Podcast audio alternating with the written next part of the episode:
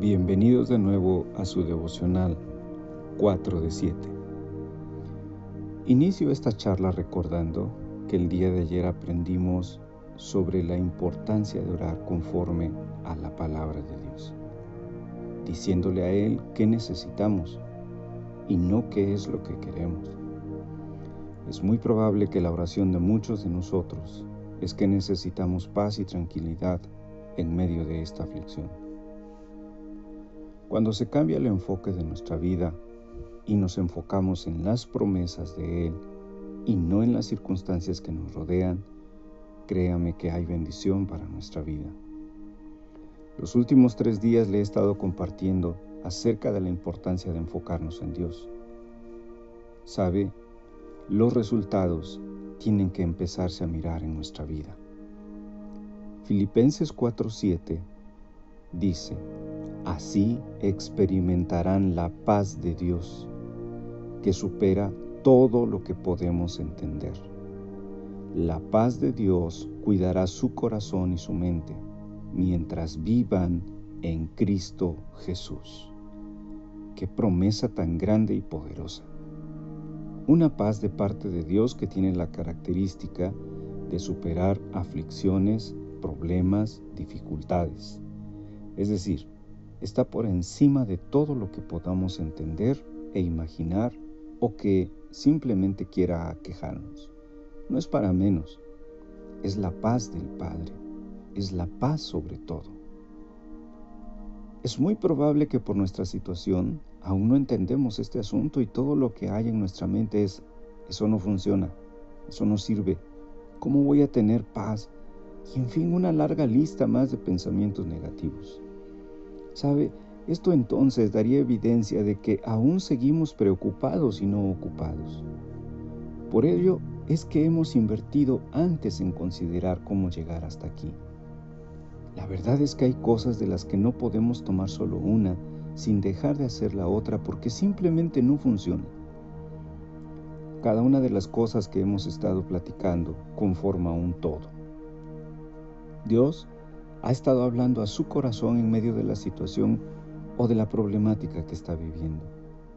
Y nos está diciendo que nos enfoquemos en Él y en el servir a los demás, en pensar en Él, orando, platicando con Él.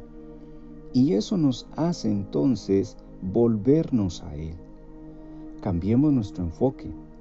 Sé que es difícil, por eso es una batalla, pero sabe también hay algo muy cierto, nosotros tenemos la decisión.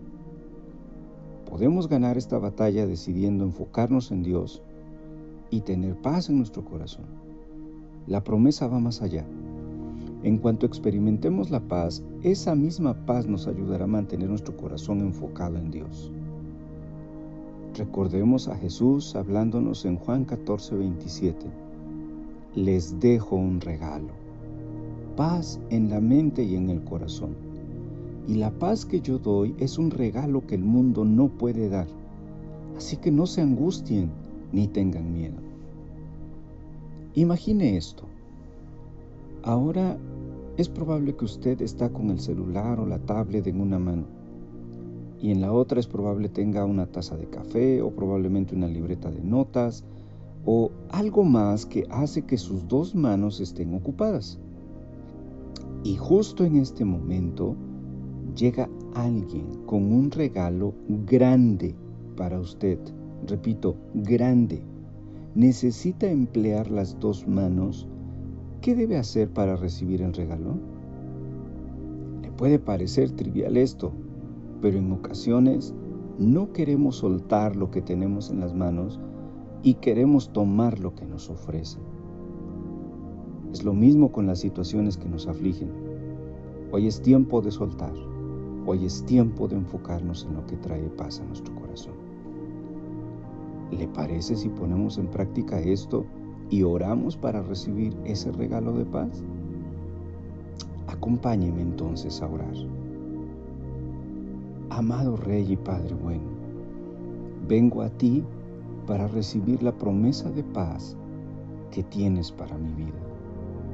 Tú sabes que hay una batalla en mi mente pero hoy nuevamente decido por decirte que concedas la paz que necesita mi corazón. Hoy decido soltar las aflicciones que aquejan mi vida y decido enfocarme en el regalo precioso de paz, esa paz que sobrepasa entendimiento y que solo tú me puedes dar. Hoy recibo la paz y también para los míos, y te pido que les des también a todos los que necesitan. Muchas gracias por tus promesas en el nombre de Jesús. Gracias, Rey. Amén. Es mi deseo que hoy y mañana usted pueda seguir experimentando la paz de Dios. Se despide de usted con un abrazo, David.